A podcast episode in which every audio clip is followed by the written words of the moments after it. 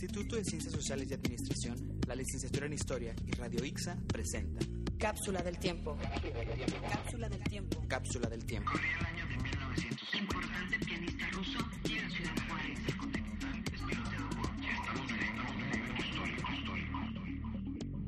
Explicando el pasado Para comprender el presente, y proyectar el futuro.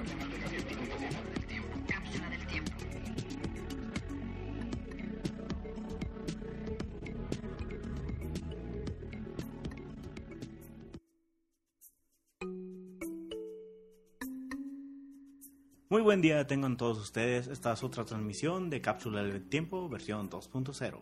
Me acompaña, como siempre, mi compañero Ulises Castañeda. Ulises. Saludos cordiales a todos los ixianos y toda aquella este, gente con el tiempo y disposición para escucharnos. El día de hoy el tema va a ser encargado, bueno, el encargado del tema va a ser mi compañero Alejandro Contreras, que vamos a seguir tra- este, trabajando eh, en cuanto a tiempo, todo lo relacionado a, a Guerra Fría. Ahora vamos a tomar el frente este, más hacia el África del Norte, si mi geografía no me falla con cuestiones bélicas este, entre Egipto, Siria, Jordania y, e Israel. Ahora sí, gusta tomar la, la voz mi compañera, se lo agradecería. Bueno, en un principio eh, ya hemos hablado de los, del conflicto principal en el estado asiático. El- la transmisión pasada hablamos de Vietnam y de todas sus repercusiones dentro del contexto de la Guerra Fría. Ahora nos enfocaremos un poco en el Oriente Medio, ese Oriente también desconocido por el mundo occidental. En específico, el conflicto entre el Estado árabe, Irak, Siria y el Estado egipcio contra Israel. Eh, pues en esta transmisión vamos a cambiar un poco la dinámica. El principal tema va a ser la, el- la guerra de Yom Kippur en 1973. Ulises me hará algunos cuestion- cuestionamientos del conflicto y yo responderé. Sin más que agregar, Ulises, lánzame la primera pregunta. Bueno, un poco de contexto antes de, de abordar la pregunta. Este, estamos hablando de una guerra que, como ya lo había mencionado, este, está, entran eh, directamente estos países que ya, este, Egipto, este, Siria, ah, Jordania eh, y tal, ¿no? Entonces, para empezar un poquito de, de contexto, ¿por qué surge esta guerra? ¿Por qué surge este conflicto entre estos países? Bueno, en un principio, el antecedente a la guerra de Yom Kippur es la guerra de los seis días, en la cual el Estado egipcio, con un poco de apoyo de Siria, eh, organizó una ofensiva contra el Estado israelita para, para tener dominio sobre su territorio y sobre los canales de transporte de combustible. Como bien sabemos, Arabia Saudita y, e Irak son dos países con gran riqueza petrolera y para no ¿cómo plantearlo? Para no tener un gran impuesto de peaje para transportar eh, dicho oro negro por el canal de Suez, optaron por conquistar al Estado israelita para tener un, una vía directa para el Mediterráneo y así poder vender el petróleo bajo los precios que ellos quisieran imponer. Hablas acerca del río Jordán, este, del río, no, Canal de Suez. del canal de Suez, perdón, este, y de los impuestos. Esos impuestos a quienes iban dirigidos, o más bien quienes cobraban esos impuestos como para optar por una respuesta bélica. En ese entonces, el Estado egipcio, el Estado egip- egipcio no estaba totalmente independizado. Como bien sabemos, todavía dependía un poco de la Commonwealth británica. El canal de Suez estaba bajo control británico en ese entonces. Gana cierta independencia y control bajo la bandera del Estado árabe más o menos por el 90. Pero hasta ese entonces, el, los británicos controlan ese, ese canal. Muy bien, entonces, tras este, pues, e- este contexto, eh, ya vamos a, podemos pasar a, ya a materia. Entonces mencionaba que se tomó una respuesta bélica este, entre estos beligerantes. Este, no sé si nos puedes hablar un poquito más eh, cómo se desarrolló esto y sobre todo qué relación guarda con el contexto de la Guerra Fría. Muy bien. En primera instancia, después de la Guerra de los Seis Días en 1969, el Estado egipcio, el Estado egipcio no tuvo una fuerza beligerante capaz de volver a hacer otra contraofensiva, para lo cual la Unión Soviética optó por eh, darle apoyo militar, técnico y logístico al Estado egipcio para que tuviera un rearme acelerado para una contraofensiva más, más rápida. ¿Cuáles serían los beneficios para la Unión Soviética? El petróleo les iría muy bien para toda, toda la maquinaria de guerra que tenía en ese entonces, que en ese entonces era exorbitante. Eh, tablo en números eh, banales. En un principio, la Unión, So- Unión Soviética les dio 10.000 tanques al Estado egipcio, 5.000 a Siria y alrededor de 3.000 a, a Irak. Estamos hablando de una cantidad enorme. En, contraposición, esa misma cantidad no, equiva- no equi- equivale a la cantidad de tanques alemanes que se utilizaron para invadir a Rusia en la Segunda Guerra Mundial. Es una cantidad exorbitante y no era equipo anticuado, era equipo de punta. Eran tanques modernos T-55, T-62 y una adquisición muy interesante que le dieron los soviéticos a los egipcios. Sistemas antiaéreos tierra-aire, Buk M1. Muy bien. Eh, esto es de parte de los egipcios, de los de Irak y quién era el otro de Siria. de Siria. Muy bien. Por el otro lado tenemos a los israelitas y con quiénes más estaban o eran nada más ellos. Los israelitas eh, controlando la península de Sinaí, la zona de Jordania del oeste, que es Cisjordania, creo que me parece. Cisjordania. Y, Cisjordania. Y la parte sur, muy extrema sur de Siria, que era predomin- predominantemente israelita, según las reclamaciones israelí- israelíes. Pero los israelitas tenían apoyo un poco británico. Y digo un poco porque les dieron las reservas, los británicos, a los israelitas, pero no todas las reservas. Reservas de, te estoy hablando de tanques y equipo de 1948 al 55 y ahí párale. O sea, no tenían equipo actualizado para un conflicto de gran magnitud y no tenían ningún equipo moderno. Lo único moderno que tenía el Estado israelita era su fuerza aérea. Eran aviones caza, cazabombarderos y multirol norteamericanos de, de última generación. En sí, el Estado israelita no tenía fuerzas de tierra numerosas, pero lo que no tenía de números en tierra lo tenían en aire. Entonces, este recapitulando, tenemos a los dos bloques de esta Guerra Fría, tenemos a la Unión Soviética aliándose con Egipto, con Irak y con Siria. Mientras que del lado capitalista tenemos nada más a Israel que le apoyó este Estados Unidos con armamento. Y aunque bueno propiamente Israel ya tenía su fuerza aérea bien entrenada he de suponer debido a esta calidad de de aviones que tenían, ¿no? Entonces, ¿cómo se fue desarrollando esta segunda parte del conflicto? Porque ya habíamos mencionado lo de la guerra de los seis días. Este, después de eso tiene cierto tiempo, creo que son 10 años, ¿no? Algo así me este Son el conflicto de los seis días fue en el 69 y hubo un gran rearme acelerado hasta el 73 en la fiesta en la festividad israelita de Yom Kippur, por eso el nombre del conflicto. Porque el conflicto se sí, inició el mismo día de la festividad israelita. ¿Cómo se inició este En un principio las fuerzas israelíes observaron de que tanto el Estado egipcio, Irak y Siria tenían grandes cantidades de fuerzas militares concentradas en las fronteras con, con Israel. Los israel- israelitas no, no mermaron esfuerzos y fortificaron gran parte de las fronteras con estas tres naciones. Pero no, no pensaban de que las fuerzas que estaban enfrentando fueran tan superiores a las que tenían los israelitas. Te estoy hablando de números. La primera ofensiva egipcia en el canal de Suez fue alrededor de 5.000 tan 5.000 tanques y alrededor de 130.000 soldados con apoyo de artillería y apoyo aéreo.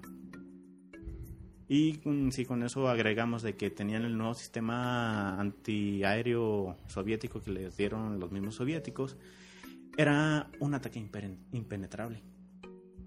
En el, en el otro extremo tenemos a Irak y a Siria que hicieron un frente unido para empujar el- al mismo tiempo por una zona elevada llamada el Paso Mayor, si mal no recuerdo, en el cual es una gran planicie pero por alrededor de 50 kilómetros.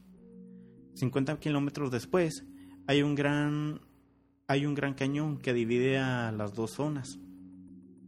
Entonces, esa zona no iba a ser muy buena para defender en dado caso de que se, se rompiera la línea de defensa en el norte con Siria e Irak.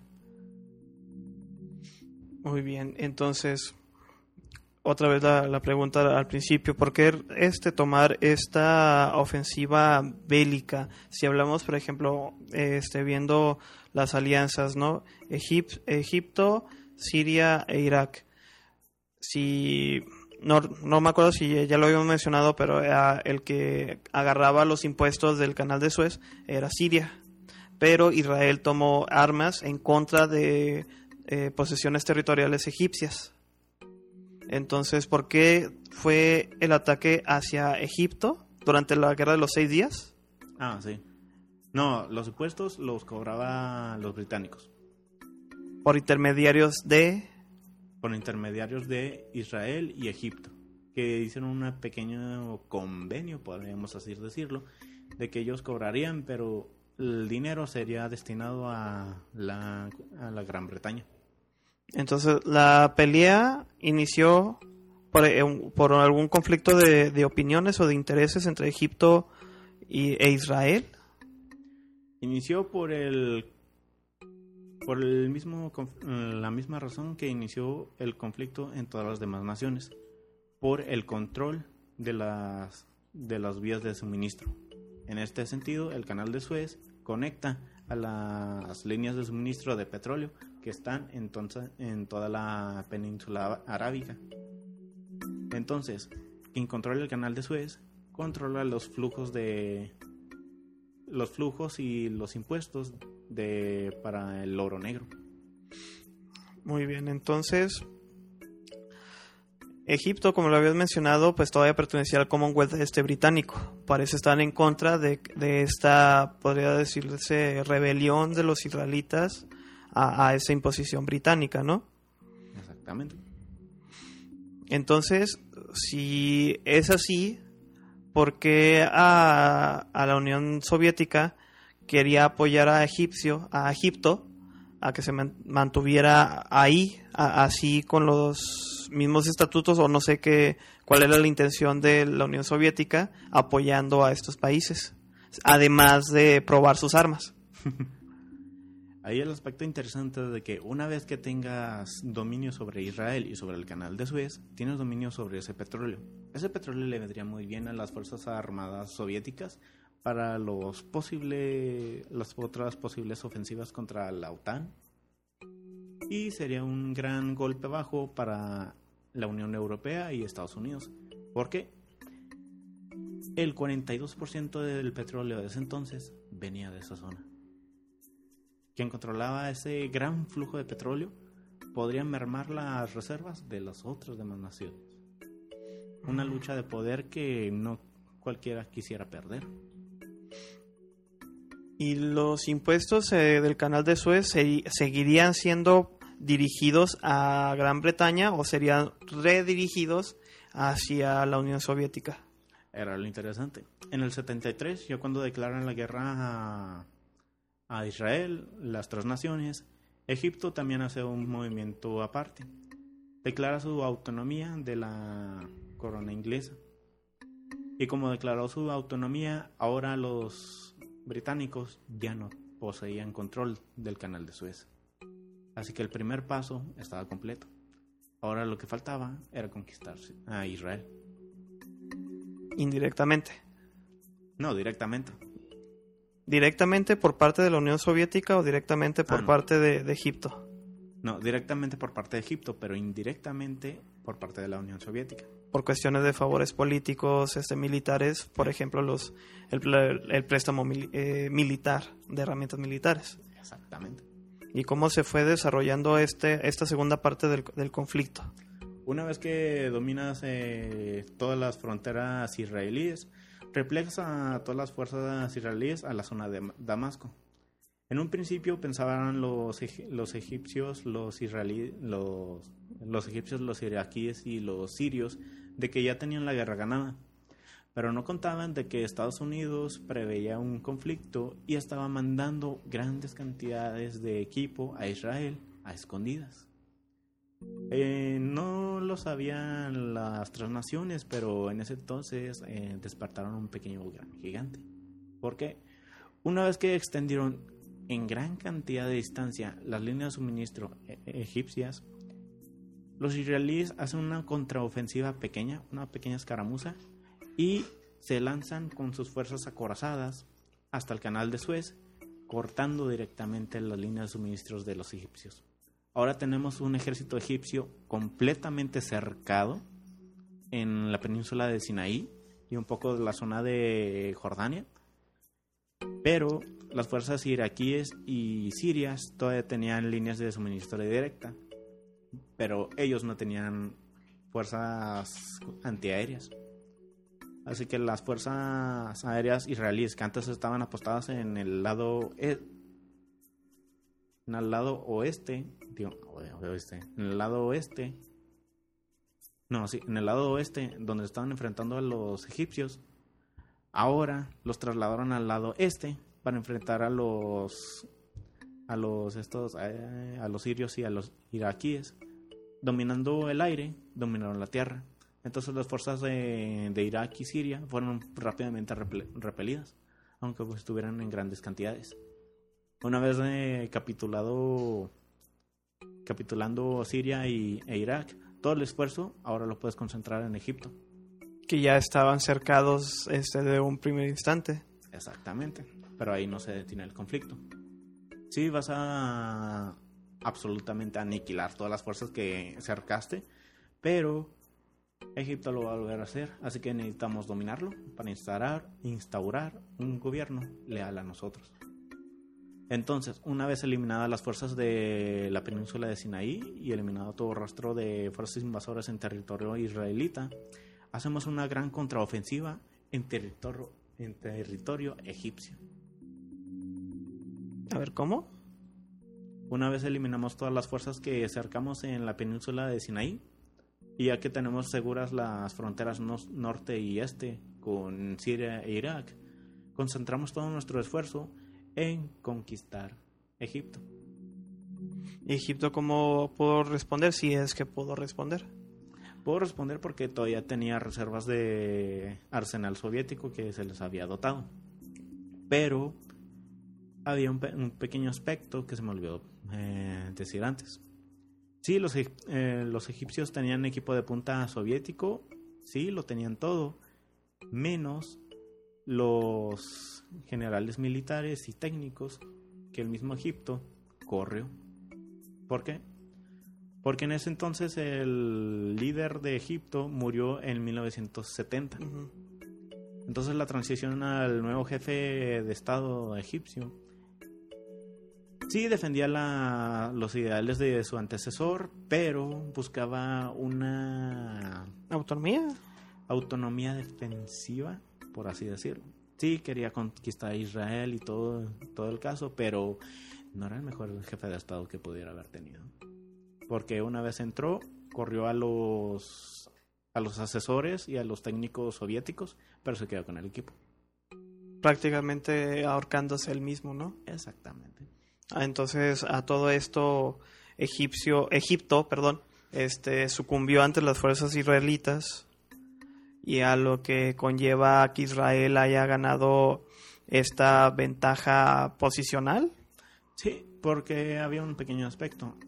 Las primeras reservas que les dieron los soviéticos a los egipcios era el equipo de punta. Ese equipo de punta se perdió en la península de Sinaí. ¿Por qué? Porque ahí acercaron a todas las fuerzas especiales que los egipcios enviaron.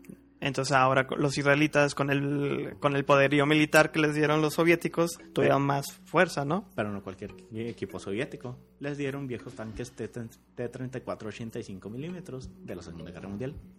Que todavía eran efectivos, pero no se podían equiparar a los a los, a los Centurion Mark 10 que tenían los, los israelitas.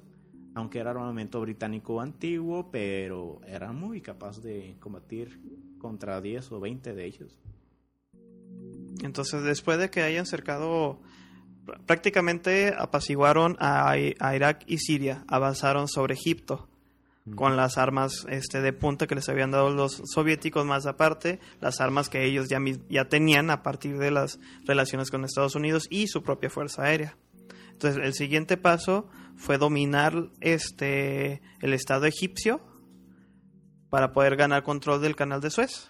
Exactamente. Una vez em- empujamos lo suficiente para controlar el canal de Suez, ahora tenemos la suficiente autonomía y el poder para decirle a Egipto que si vuelve a hacerlo, no solo dominará hasta el canal de Suez, sino que dominará el resto de Egipto. y la dominación de Israel, del Estado israelita este, sobre Egip- Egipto, modificó eh, la geografía, la división política completamente o regresa- se regresaron a sus a su ocupación territorial dada después de la Segunda Guerra Mundial, pero con influencia y poder sobre el canal de Suez.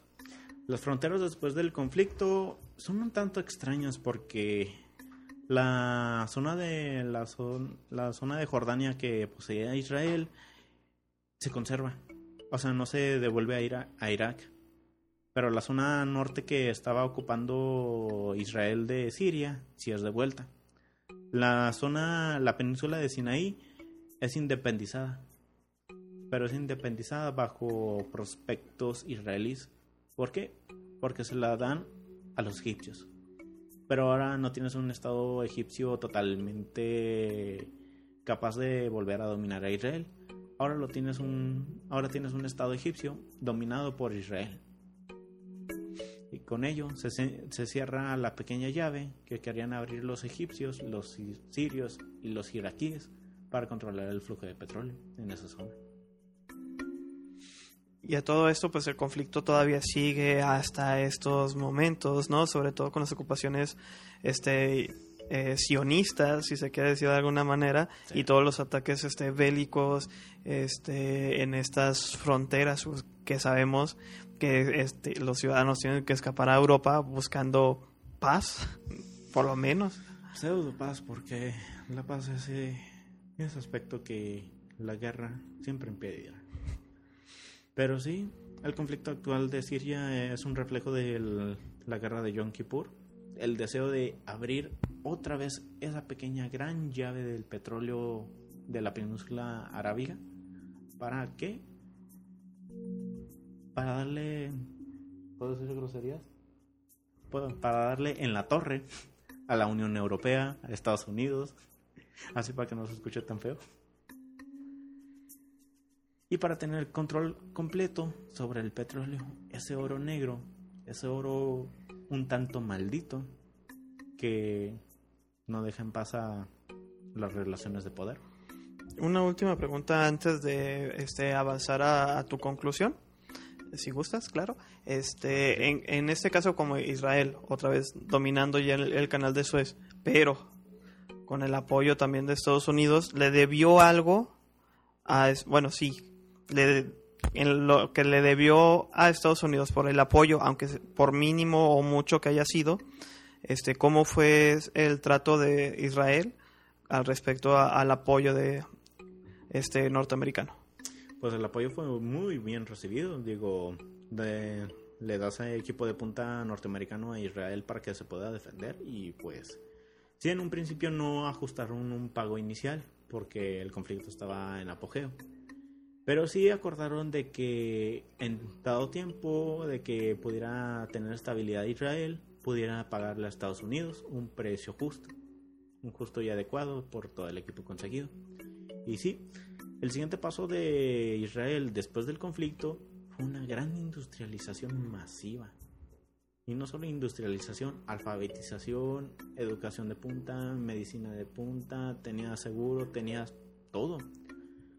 De un Israel pequeño e indefenso nació un- gran estado israel- israelita que hoy en día es una potencia militar que no quisieras invadir.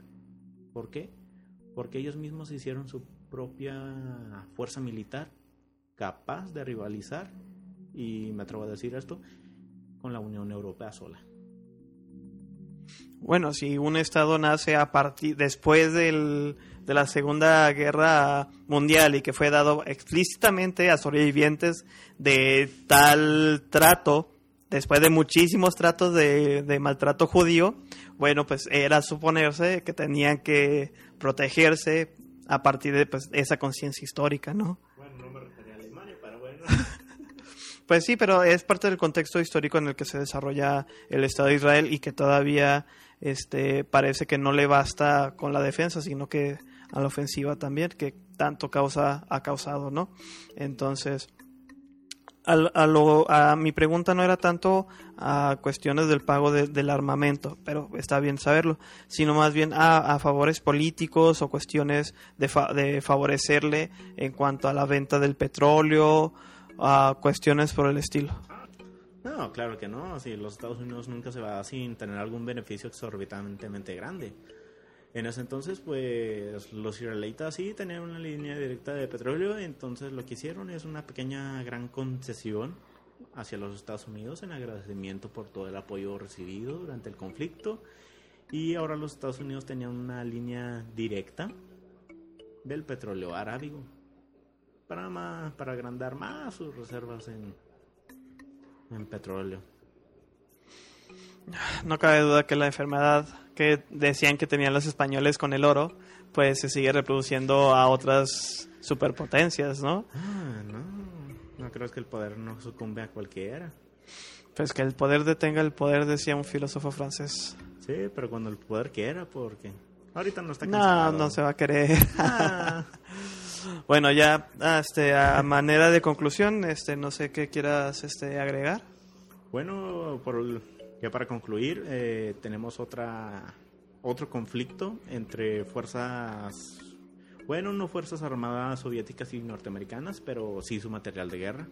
Eh, probamos de que aunque un ejército foráneo tenga equipo foráneo, no puede equipararse al, al original dueño, a los, a los usuarios originales. Y otra lección es eh, la partición y el temor de, de todas las naciones en, en el Mediterráneo a enfrentarse a Israel otra vez. Digo, ahora es una superpotencia militar. Bueno, entonces con esto concluimos el programa de, del día de hoy. Mucho gusto en saludarlos y que pasen buen día. Hasta la otra.